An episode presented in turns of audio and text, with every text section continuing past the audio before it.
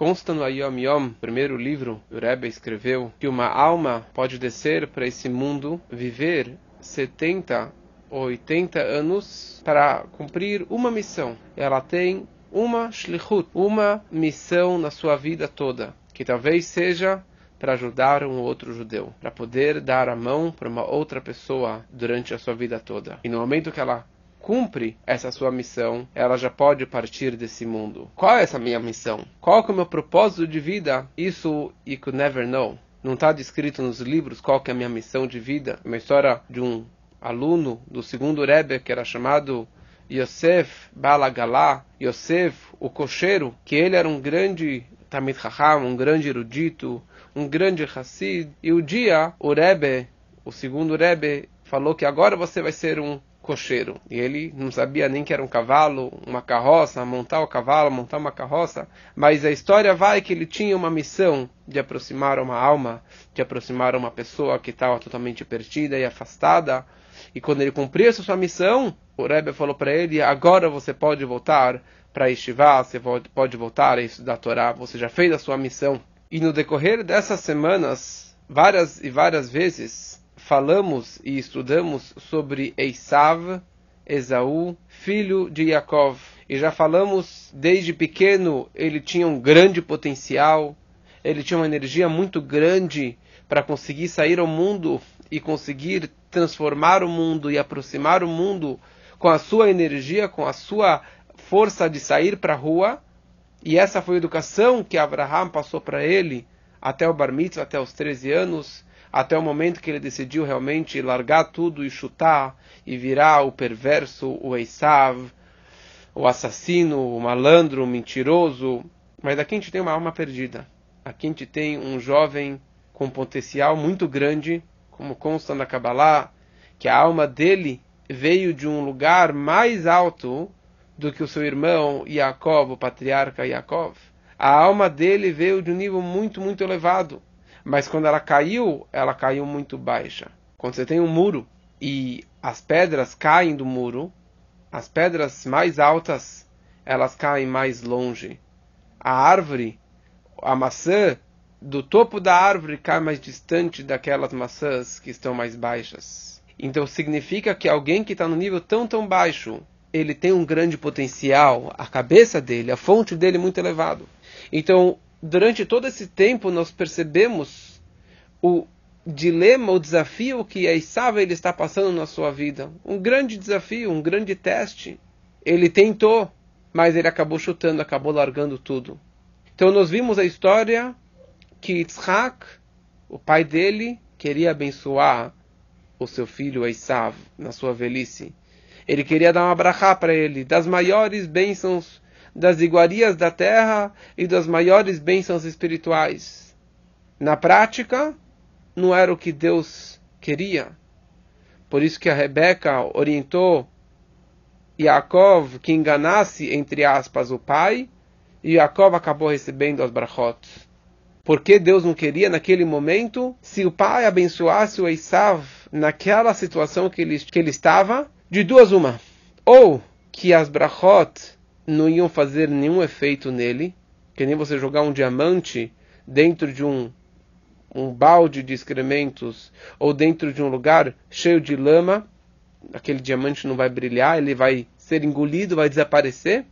Ou que as brachot seriam tão poderosas, tão fortes, que ele ia acabar morrendo. Ele não ia aguentar essa energia você se conectar direto na usina, na fonte da, da luz.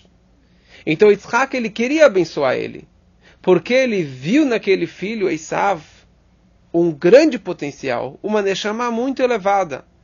Então ele queria abençoar para ajudar que o filho voltasse para o caminho de Chuvá. Mas na prática não foi isso que aconteceu. E o filho acabou sendo perdido. E Jacob ele teve que fugir do irmão porque queria matar ele. E Jacob ele vai para Haran. E ali ele acaba casando com a Raquel e com a Leia. E é sabido que as pessoas diziam que a Raquel, que é a mais velha, deve casar com o irmão mais velho, que é Yaakov, e o Esav, que é o caçula, deve casar com a Leia. E a Leia sabia disso. E a Leia chorou e chorou e chorou. Por que, que ela estava chorando? Porque as pessoas estavam fazendo bullying contra ela? Porque as pessoas diziam, e daí que as pessoas diziam, eu não quero casar com ele, acabou. Mas a Leia, ela sabia que, na verdade, essa era o Bashert dela, como se diz em Yiddish. Essa era a meia alma dela. Era isso que estava descrito nos céus. A programação divina era essa. Que a Rachel, que é uma tzadeket, que fisicamente ela era linda, o corpo dela, a imagem dela, os olhos delas eram lindos, por quê? Porque espiritualmente ela tem uma beleza natural, que nem um tzadik justo, que nunca teve nenhum contato com o mundo físico, com a perversidade, etc. E ela deveria casar com Yaakov, que também era um tzadik, um homem das tendas. Já a Leia, ela teria que casar com Esav. Não que a Leia era feia, não que a Leia era perversa, mas a Leia, ela tinha uma alma de um Baal Tshuva, de uma pessoa que retorna. Não que ela pecou e ela teve que retornar, mas um Baal é aquela pessoa que tem o potencial, que tem a força, que tem as ferramentas de transformar a escuridão em luz, o mal em bem, o perverso num uma pessoa digna, num justo. Por que, que ela tinha esse rosto de lágrima, um, as, os olhos fracos de tanto chorar, que nem um Baal Tshuva, uma pessoa que retorna para a religião, ela chora muito, se arrependendo, querendo aprimorar, querendo cada vez subir mais. Ela tem muitos testes, muitos desafios, mas não só para si própria, mas ela, na verdade, tendo a alma de um Baal Tshuva, ela tinha o potencial a energia de conseguir pegar o Esav, Harashá, o Esav, o perverso, e transformar ele, e lapidar aquele, aquela pessoa tão bruta, e fazer que ele, que ele brilhe, que o seu potencial, que a sua Neshama, que a sua fonte tão sagrada, tão elevada, pudesse brilhar. Ela tinha este potencial, ela tinha essa energia, e, mas ela chorou. Ela chorou e ela rezou para Deus, pediu para Deus, implorou para Deus: Deus, por favor, eu não quero casar com esse cara perverso, malandro, pilantra, eu não quero casar com ele. Eu sei que essa é a minha missão da minha vida. Eu sei que esse é o meu potencial. Eu sei que eu tenho as armas e as ferramentas para conseguir conquistar ele, transformar ele. Mas eu não quero. Dá essa missão para outro Deus, por favor. Ela chorou e chorou e chorou. Consta no Medrash que ela errou, que não foi bem visto essa reza dela, tanto lá nos céus e tanto na terra.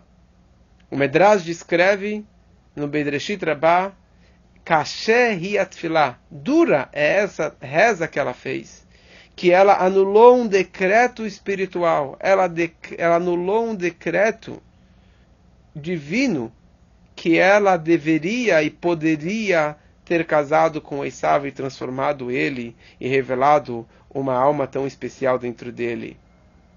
Só que ela rezou, chorou, chorou, implorou. E existe essa situação de perder a sua meia alma. Existe essa situação de você perder o seu potencial. E ela conseguiu. E não somente isso, que ela acabou pegando Yaakov antes da Raquel. No céu estava descrito que a Raquel iria casar com Yaakov. Mas ela foi lá, foi lá e furou fila, enganou a irmã e casou com Yaakov. O ponto é aqui que a Leia ela tinha uma alma de um Balchuvá. Ela tinha uma alma, um potencial de casar com Isav e transformá-lo e conseguir fazer dele uma boa pessoa. Ela não fez essa missão sobre quem recaiu essa missão. Nessa paraxá, quando Yaakov está voltando para casa, depois de 20 anos em Haran, ele encontra, ele está se, se, preparando para se reencontrar com Esav, que 34 anos ele não via o irmão, ele fugiu do irmão, ele ficou 14 anos na Yeshiva e mais 20 anos em Haran. ele se prepara, ele reza para Deus, ele se prepara para a guerra, divide o acampamento em dois, e a Torá descreve que ele acordou de noite, pegou as mulheres e pegou os onze filhos. Onze filhos é que ele tinha até o momento. Benjamim ainda não tinha nascido. Ele tinha 11 filhos e uma filha, que era Dina, que tinha nascido, era a sétima filha de um, Leia com Yaakov. E a Torá descreve que ele pegou os 11 filhos. Pergunta o Rashi, os comentaristas, o Medrash, cadê a Dina? Onde a Dina foi parar? Fala Urashi, Yaakov ele pegou a Dina e colocou ela dentro de um baú, de uma caixa. Por quê? Para evitar que Esav pusesse seus olhos sobre ela. E Yaakov, ele conhecia o irmão. E ele sabia que o irmão, ele era Meshigne. E ele ia ver uma menininha que tinha seis ou oito anos. E o Esav tinha 98 anos. E talvez o Esav iria querer pegar a garotinha, a menina. Então Yaakov, que nem Abraham escondeu a Sara na, na, na caixa, para que não pegassem a Sara. Yaakov escondeu a filha, a Dina, na caixa, no baú, para que o Esav perverso não visse ela. Bonito, né? Continua o Medrash, continua o Rashi fala por causa disso, Yaakov ele foi punido. E que a Torá descreve depois que a Dina foi raptada, e ela foi violada, e, teve, e, o Shem, filho de Hamor, queria casar com ela, e, a, e as histórias continuam. Um minutinho só. Yaakov ele foi punido porque ele poupou, porque ele protegeu a filha dele? Que pai que não vai proteger a filha? Se tem um cara louco que quer pegar minha filhinha de seis anos, Óbvio que qualquer pai normal vai proteger a filha. E Jacob ele foi punido. Mas daqui nós percebemos que o destino, a missão da vida agora da Dina era casar com Esav. Se a minha mãe não fez essa missão, então recaiu sobre a filha. O que significa tal mãe, tal filha? A mãe tinha o potencial de um Balchuvá. A mãe tinha essa energia de conseguir pegar o Esav e transformar ele num tzadik, de transformar ele num Baal Tshuva. Só que ela não fez isso. Então ela herdou essa missão para a filha dela, que tinha as mesmas características dela, tinha o mesmo estilo de alma e ainda mais desenvolvido do que a própria mãe. Ela tinha um potencial muito maior do que da mãe de conseguir pegar o mundano e transformar isso em chá. Só que Yaakov pegou sua filha e colocou no baú.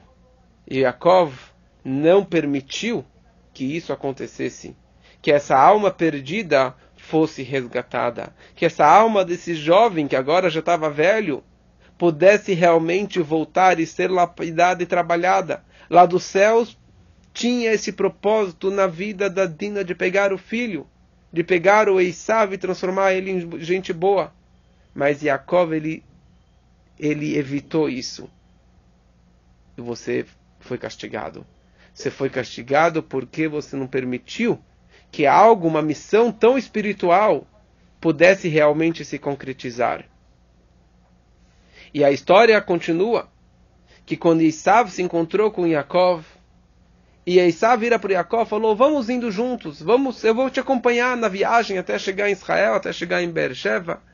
Yaakov fala para Isav: Vai indo na frente que eu vou indo atrás. Meu acampamento é pesado, muitas mulheres e filhos, escravos e animais. Vai indo que eu vou indo atrás. Ele falou: Vai até Seir, que eu te encontro lá. Na prática, Yaakov não foi até Seir. Yaakov, ele não se encontrou com ele naquele lugar. Mas ele aumentou a viagem tão distante porque ele não queria se encontrar com ele. Yaakov ele foi até só Sukkot, ele não foi até Seir. Quer dizer, ele não queria mais se encontrar com ele. Quando que isso vai acontecer? Quando que o refinar do Eissá vai se concretizar? Na era messiânica. Que aí sim, como falamos na reza. E subirão salvadores à montanha de Tzion para julgar a montanha de Esav. O que significa que só na era messiânica, só Mashiach, que realmente vai conseguir fazer essa transformação de uma alma tão elevada, perdida como essa do Esav. Mas aqui nós aprendemos uma lição muito importante, que você tem uma missão na sua vida, e muitas vezes aquelas maiores dificuldades, os maiores desafios é a sua verdadeira missão da sua alma que desceu para esse mundo. E se você não faz isso, isso passa para frente. Isso uma hora vai ter que acontecer de uma hora ou de uma forma ou de outra. Contam que o rabino, a esposa do rabino Gershon Mendel Garelik, que é o rabino chefe, o primeiro shliach da Itália, de Milano, que já está lá há mais de 50 anos, a esposa dele, ela no começo da, da, da Shlichut, lá em Milano, imagina Itália 50 anos atrás, não tinha sinagogas, não tinha kasher, não tinha nada, nada, nada. E a missão dela, que o Rebbe mandou ela para lá, estava muito, muito difícil. Ela não estava mais aguentando, estava tão, tão difícil, que ela mandou uma carta para o Rebbe falando, Rebbe, I give up. Eu desisto dessa missão, manda outra pessoa, porque não é para mim, talvez não é para mim, eu tenho que talvez ir para outro lugar, eu não aguento esses testes aqui. Em outras palavras, o Rebbe respondeu para ela e falou o seguinte: Saiba que se o Rebbe te escolheu para essa missão, essa é a missão da sua vida. Você nasceu, você veio para esse mundo para morar aí e conseguir transformar esse lugar no lugar judaico como que é hoje, depois de 50 anos. E saiba uma coisa, se você desistir disso, se você hoje for embora dessa missão, sua alma vai ter que voltar para aí, ou nessa vida, ou numa outra vida. Então vale mais a pena você concretizar essa sua missão hoje do que deixar isso aqui para um futuro ou para uma outra vida. Então que saibamos aproveitar as oportunidades da vida. Se você tem um momento, a oportunidade de ajudar uma pessoa fisicamente, espiritualmente, com conselho, com uma boa palavra, com um abraço, com dinheiro, faça. Aproveite, porque se caiu, na sua frente é porque você tem uma missão, você tem as ferramentas de aproximar aquela pessoa. Se você tem um filho que está com uma dificuldade, ou seu cônjuge, ou seus pais, ou um amigo, um conhecido tem uma dificuldade, qualquer tipo de dificuldade, você pode ajudar aquela pessoa, don't give up. Não deixa para depois. Porque talvez essa é a sua missão de vida. E por isso que você veio para esse mundo. E se você não fizer, hoje você vai ter que fazer amanhã. Mas às vezes fica too late. Às vezes pode ficar muito tarde. Que nem aconteceu. Eisav. O que, que saiu de Eisav? Eisav, o Edom. Eisav saiu os romanos, os nossos inimigos. De Eisav, o neto de Eisav era Amalek, o pai de Haman, de Hitler, de todos os nossos inimigos. Então que saibamos cumprir a nossa missão e passar por os desafios porque talvez essa é a sua missão da sua vida.